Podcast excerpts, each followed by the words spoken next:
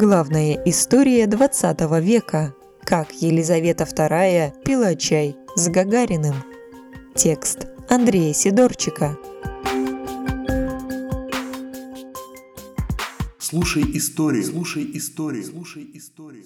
В истории взаимоотношений королевы Елизаветы II с нашей страной был один яркий эпизод, который, возможно, когда-то станет поводом для создания кинокартины. Летом 1961 года царственная особа встретилась с русским парнем, чья мировая известность затмила ее собственную.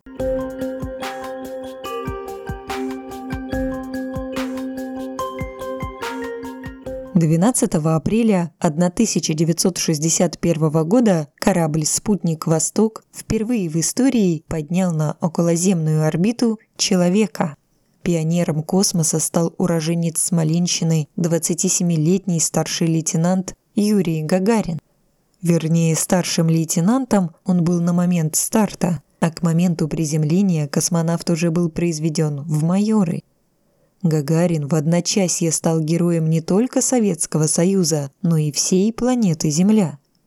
Советское дипломатическое ведомство штурмовали запросами из огромного количества стран, умоляя о визите первого космонавта. Потрясающая гагаринская улыбка и его непосредственность моментально топили сердца даже тех, кто сохранял враждебность по отношению к Москве а отношения между СССР и Великобританией в начале 60-х были далеки от дружеских. С момента знаменитой речи Уинстона Черчилля в Фултоне бывшие наши союзники по Второй мировой войне пустились во все тяжкие, стремясь нанести наибольший вред Советам в рамках холодной войны. И если у американцев подход порой стремительно менялся от враждебного к прагматичному, то британцы в своей неприязни были куда более последовательны.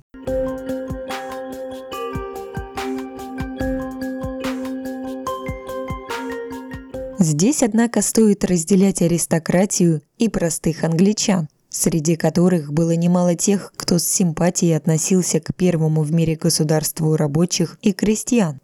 Отсюда и нюанс, связанный с приглашением Юрия Гагарина в Великобританию. Исходило оно не от властей, а от генерального секретаря Объединенного профсоюза литейщиков Великобритании. Директива премьер-министра страны Гарольда Макмиллана была такова. Официальных приемов в честь советского гостя не устраивать и не привлекать к нему повышенного внимания. Встречать Гагарина и сопровождающих его лиц отправили заместителя министра авиации Британии. Но дальше все вышло из-под контроля. Рядовые британцы буквально окружили воздушную гавань, и стоило Юрию Алексеевичу только появиться, как толпа начала скандировать его имя. Шеф первого отряда советских космонавтов, генерал Николай Каманин, вспоминал. Английский народ взял инициативу встречи в свои руки. Улицы, по которым проезжал Гагарин, покрыла чешуя зонтов. Под моросящим дождем люди часами ждали появления советского космонавта.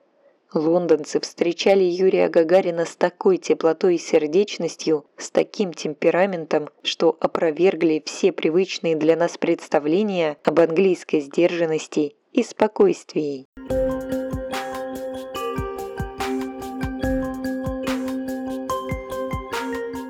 Гагаринская улыбка и простота обезоружили даже английских репортеров. Газеты выходили со статьями, где о советском космонавте отзывались с восторгом. Как и было запланировано, советская делегация отправилась в Манчестер, где находилась штаб-квартира профсоюза литейщиков. Местная мэрия, наплевав на указания премьер-министра, подняла в честь Гагарина над своим зданием красный флаг. Гимн СССР в честь гостя исполнил военный оркестр, а послушать выступление космонавта на митинге собралось целое море людей. 13 июля у Гагарина была запланирована экскурсия по Лондону, и здесь выяснилось, он обаял не только рабочих, но и капиталистов с аристократией.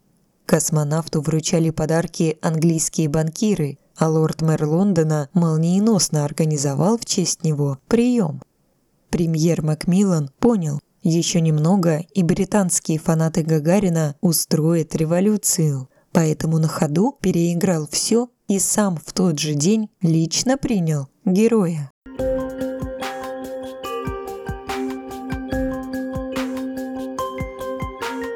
Между тем в посольстве СССР раздался неожиданный звонок. Секретарь Елизаветы II поинтересовался, не примет ли Юрий Алексеевич приглашение посетить Ее Величество в Букингемском дворце. Разумеется, ответ был дан положительный. Причем ситуация получилась довольно щепетильная. Дело в том, что в 1956 году советского лидера Никиту Хрущева королевская особа принимала весьма сдержанно, удостоив его лишь чаепития. По этикету после такого приема главы государства нельзя было оказывать больших почестей обычному офицеру. Но в том-то и штука, что Гагарин уже был необычным настолько, что под него готова была менять правила даже английская корона. 14 июля 1961 года они встретились. 27-летний покоритель звездного пространства и 35-летняя хозяйка вековой империи. Весь порядок и этикет посыпались сразу. Советских гостей встретили в вестибюле служащие дворца. Это было нарушение порядков, но Елизавета II пошла навстречу людям, мечтавшим своими глазами увидеть Гагарина.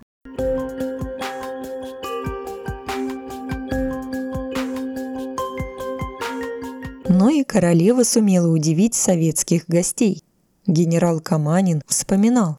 Сначала в комнату вбежала маленькая собака на коротких лапах, а после вошла королева в сопровождении герцога Эдинбургского и десятилетней принцессы Анны.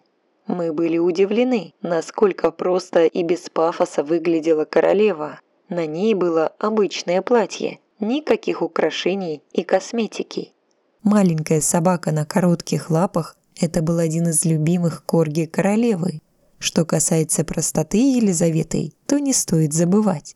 Жизнь она видала в разных проявлениях. В годы войны тогда еще принцесса работала в военном гараже, освоив профессии шофера и механика.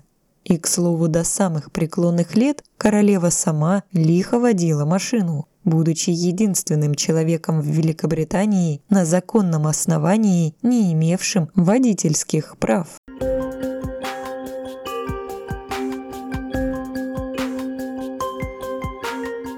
Но вернемся к приему, овеянному массой легенд. И начнем с самого пикантного. Сам Гагарин рассказывал друзьям, что аккуратно потрогал королеву чуть выше колена. Ничего такого космонавт в виду не имел. Просто никак не мог поверить, что рядом с ним сидит реальный человек, а не героиня сказок. Елизавета II не подала виду.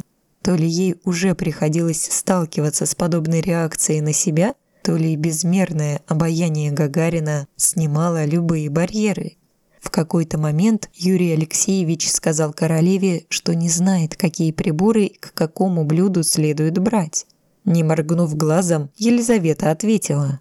«Да я и сама толком не знаю. Мне всегда нужные подают слуги». Ну и, конечно, эпизод с лимоном, который по нашей традиции Юрий Гагарин употребил в пищу, выпив чай. Пока остальные присутствующие думали, как на это реагировать, Елизавета II спокойно съела и свой лимон, закрыв вопрос.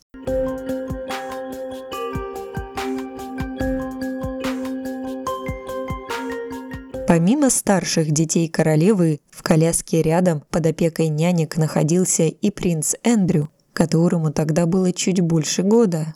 Королева хотела, чтобы Эндрю однажды тоже мог сказать, что встречался с первым космонавтом Земли. Согласно королевскому этикету, ей не полагалось делать совместное фото с Гагариным, но Елизавета сама стала его инициатором.